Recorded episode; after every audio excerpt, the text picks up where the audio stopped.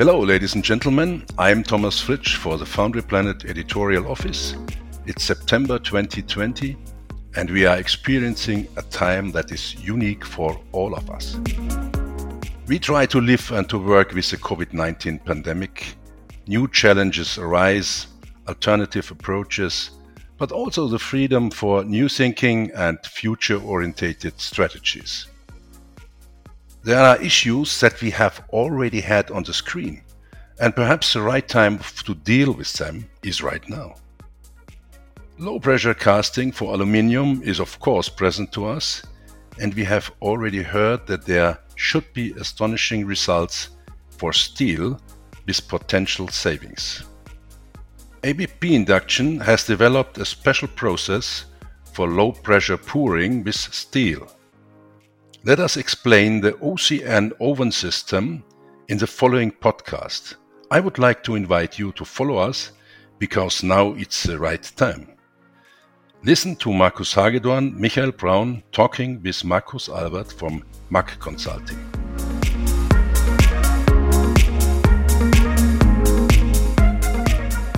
Well, yes, thank you, Thomas, for your introduction, and welcome to the two Marcus, Markus Hagedorn and Markus Albert. Perhaps you two would like to introduce yourselves first. Markus Hagedorn. I'm global product owner for low pressure pouring at ABP Induction and for our furnace system OCM. My name is Markus Albert. Uh, I'm the owner and founder of MAC uh, uh, LED Consulting and Engineering. We are a Swiss company focused on foundry planning and consulting which has been active on the world market since 2003. Our employers are experienced engineers from the foundry and the me- mechanical engineering industry. Let's talk about the properties of low pressure pouring and gravity casting. Where do you see the major differences? Sure. The main difference of the low pressure pouring process compared to the standard gravity pouring is the direction of the mold flow. In low-pressure pouring, the mold is filled from the bottom via pressure and therefore the metal flow is lamellar. Benefits of that is that the mold is filled very clean and turbulence free. Addition, in addition to that, the reduction of the return material through the partial return of the gating system brings significant savings for each foundry, and we have seen in the past that the savings per kilogram final casting are in the range of 0.6 to 0.8 euro per kilogram. Yes, that is a really important thing for each foundry to use this system. Then uh, the costs are an important point in each foundry.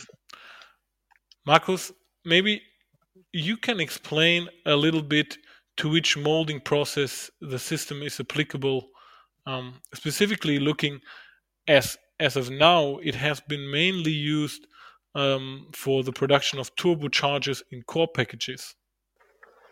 Yes, but uh, it is absolutely possible to use uh, this, uh, these furnaces and this system also for resin binded molding molds, for uh, bentonite binded or the bentonite based binded uh, molds.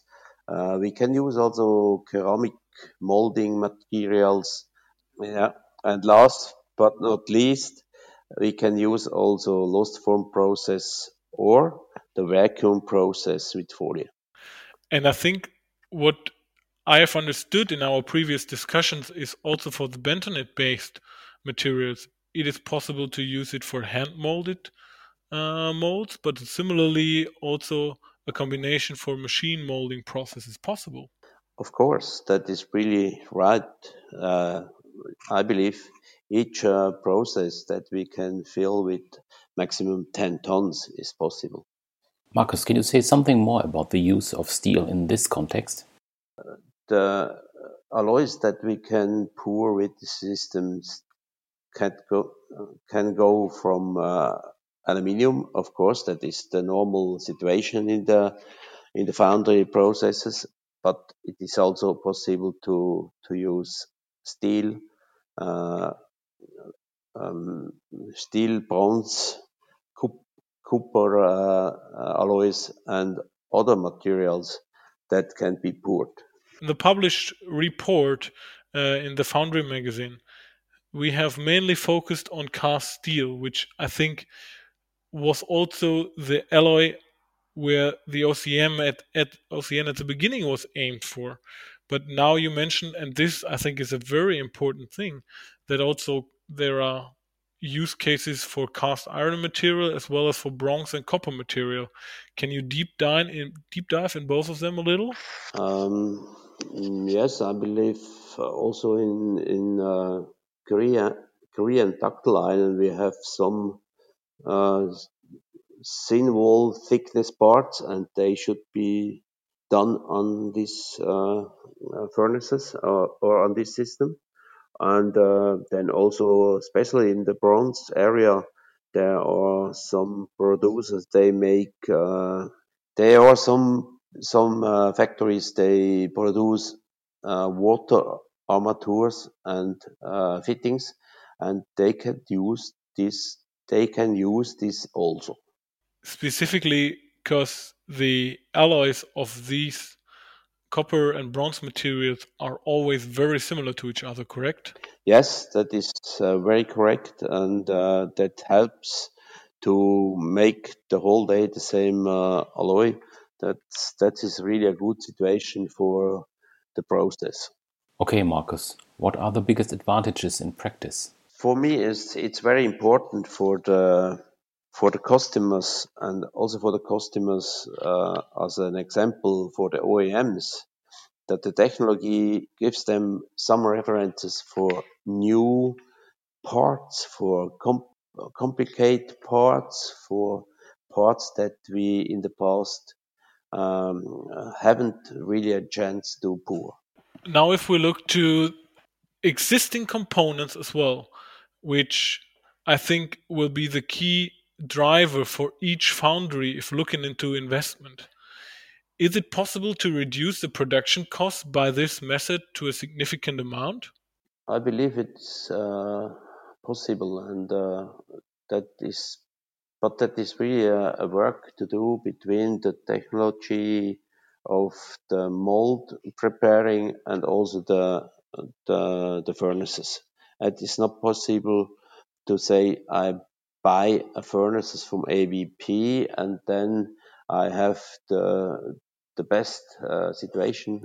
And I think here we can really benefit from the network between you and your company, Marcus, and ABP induction, but as well that we are able to test the prototype, for example, at the Foundry Institute in Bremen in Germany.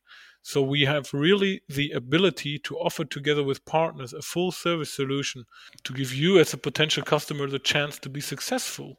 Yes, absolutely. And uh, I, I think, um, and I believe the foundry industry has takes the chance really now.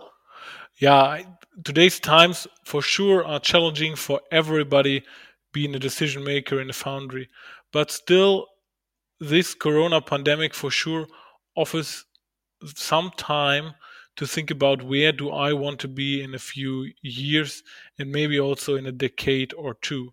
And this, to my understanding, can be a unique selling point between your foundry and the worldwide competition that gives daily cost pressure on you and your production. That is absolutely right. And it is really necessary to think forward and uh, look for new processes in the foundry world so that we can go in the future with new ideas and we can earn some new benefits uh, also for the foundries. okay. Uh, finally, um, how do you assess the market situation? Uh, in the moment, we feel on the market a really good situation, and some people they would go forward and we can make for them also concepts and uh, also planning for new processes and new foundries. Uh, you talked about OCN. Uh, can you tell us something more about this system? Yes, the OCN system is the only system which is currently available and which has been used in daily production for years, making low pressure pouring available as well for steel, bronze, copper materials, and iron materials. It is powered by a modern IGBT converter, therefore, constant temperatures um, are possible. The metal is in a closed inert gas atmosphere, and the pressure delivery system is not only very reliable but very precisely and proven in daily operation. Okay. From a capacity standpoint, we are able to offer the system with a useful capacity between 1 ton and 10 ton depending on the needs of your production.